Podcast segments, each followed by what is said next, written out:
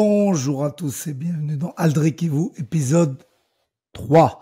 Un épisode spécial Ares parce que déjà je m'excuse pour ma voix, c'est compliqué, très compliqué. Mais on va faire avec et j'ai reçu énormément de questions. Euh, un petit épisode un peu spécial aujourd'hui, il n'y aura pas de questions fun, on, on va rester focus sur l'événement parce qu'il y a eu des non-dits, il y a des gens qui parlent sans savoir et je préférais clarifier la situation. Euh, j'ai sélectionné trois questions et je vais pas donner d'auteur de ces questions aujourd'hui parce qu'en fait je les ai reçues euh, euh, par exemplaire, je sais pas, j'ai reçu 30 fois la même question. Donc la première question sur laquelle je vais revenir c'est pourquoi avoir accepté le combat pour Virgil Hogan en sachant que la ceinture avait été euh, enlevé, le combat pour la ceinture avait été cancel euh, car Shigemoto a dépassé le poids de 500 grammes. Eh bien, il y avait qu'un seul risque en fait dans cette manœuvre, c'était que Virgile sorte un peu du combat de par la déception et de par euh, tous les efforts qu'il avait fait pendant cette préparation. Après, une ceinture, c'est très bien, mais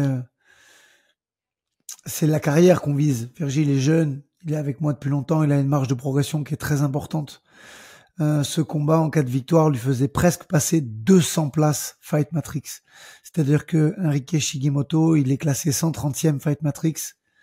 Deux places devant lui, c'est juste Bonical, 128e, pour vous donner une idée de, du classement.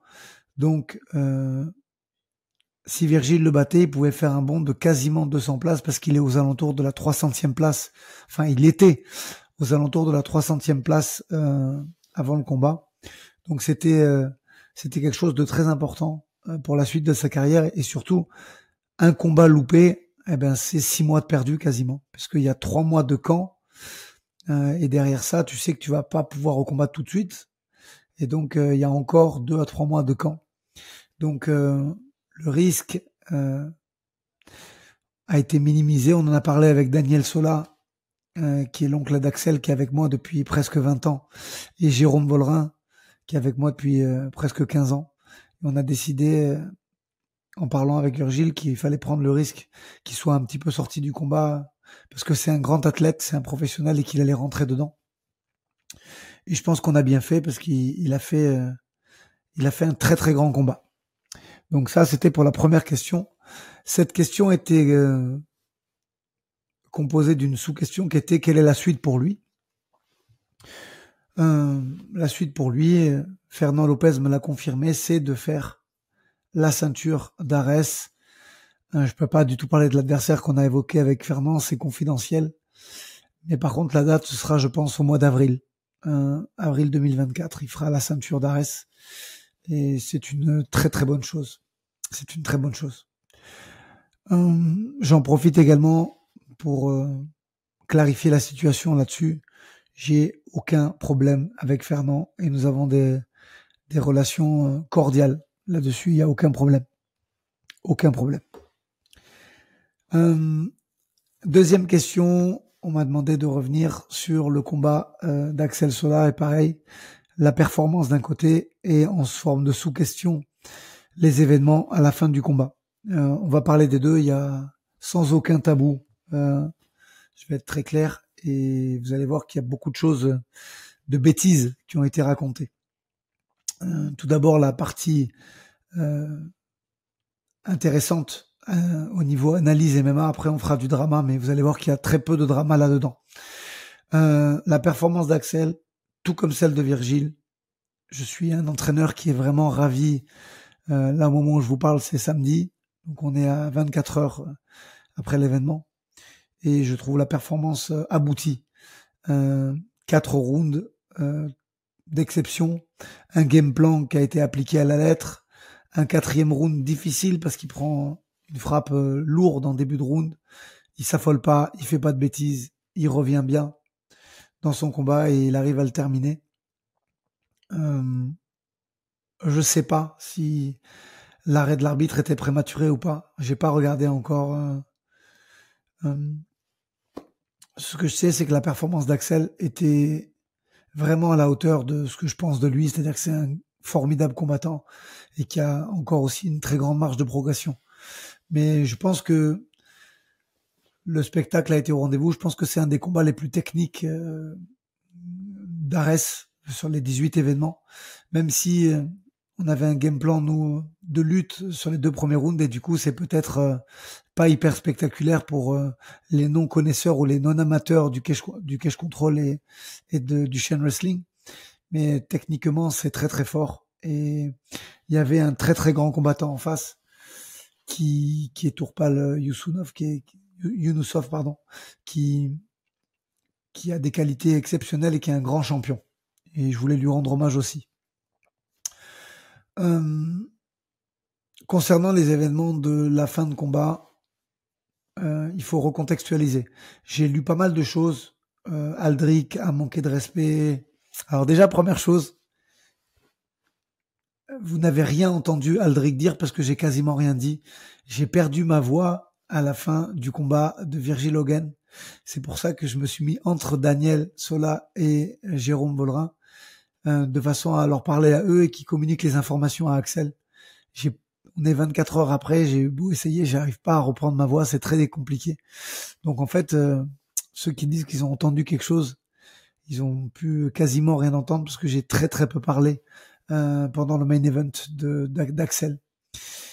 Euh, donc ça c'est la première chose. La seconde, j'en ai entendu dire oui, ils ont insulté Tourpal. Alors pas du tout.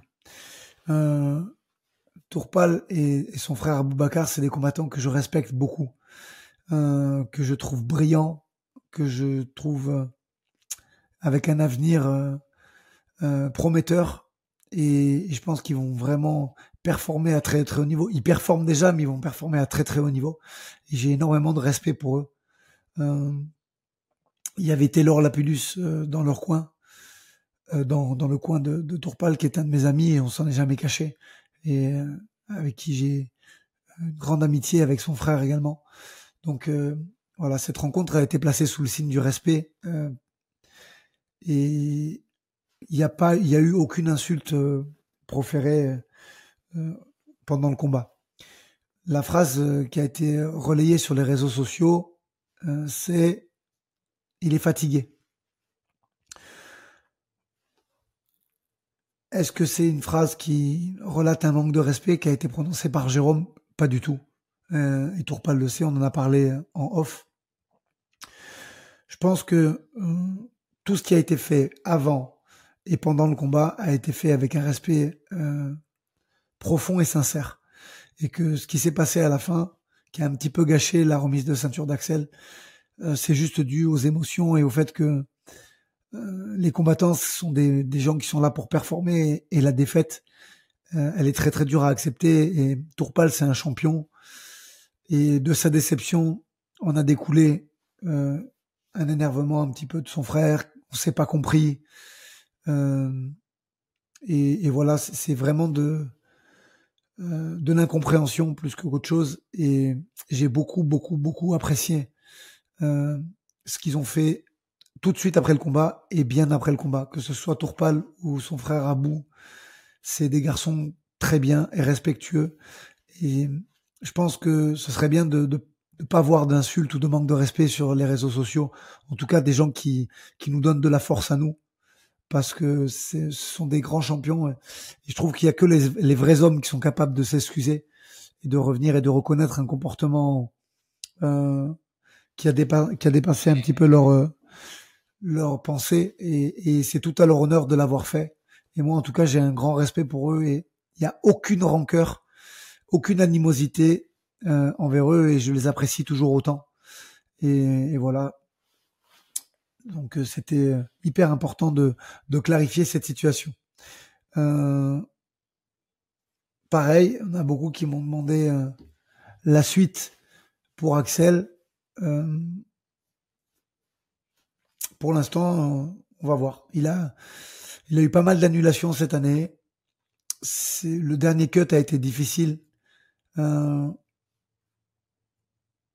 il va prendre un petit peu de repos et puis euh, début d'année, sur janvier-février, on verra un petit peu à quelle période il veut recombattre et on en parlera ensemble.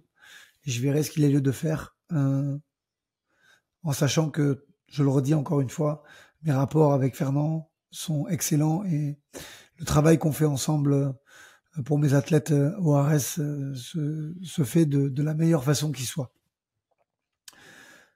Euh, voilà, j'espère avoir euh, été clair sur les sujets. J'espère que le spectacle d'hier soir vous a plu. Moi, en tout cas, je suis un entraîneur qui est hyper satisfait et, ravi. Un toute petite touch parce qu'il y a pas, pas mal de gens qui m'ont dit ça y est, le taf est fait. Non, c'est pas fini. Dimanche soir, il y a Manuela Marconetto qui a également combattu à Ares, euh, qui combat en co-main event du combat global à Miami. Donc voilà, on va terminer l'année sur ça en espérant qu'elle fasse une grosse performance parce qu'elle s'est beaucoup préparée. Et dimanche soir, l'année sera terminée et on pourra faire un bilan de celle-ci, mais on va pas spoiler. Hein.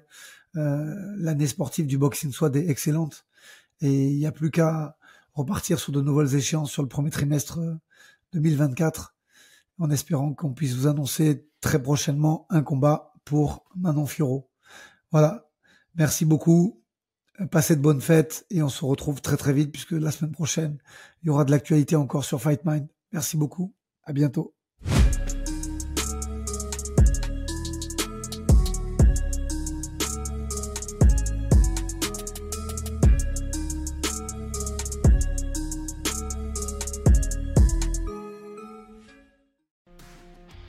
Et c'est tout pour aujourd'hui. L'équipe Fight Minds te remercie d'avoir investi de ton temps pour écouter le fruit de notre travail et de notre passion commune pour le MMA.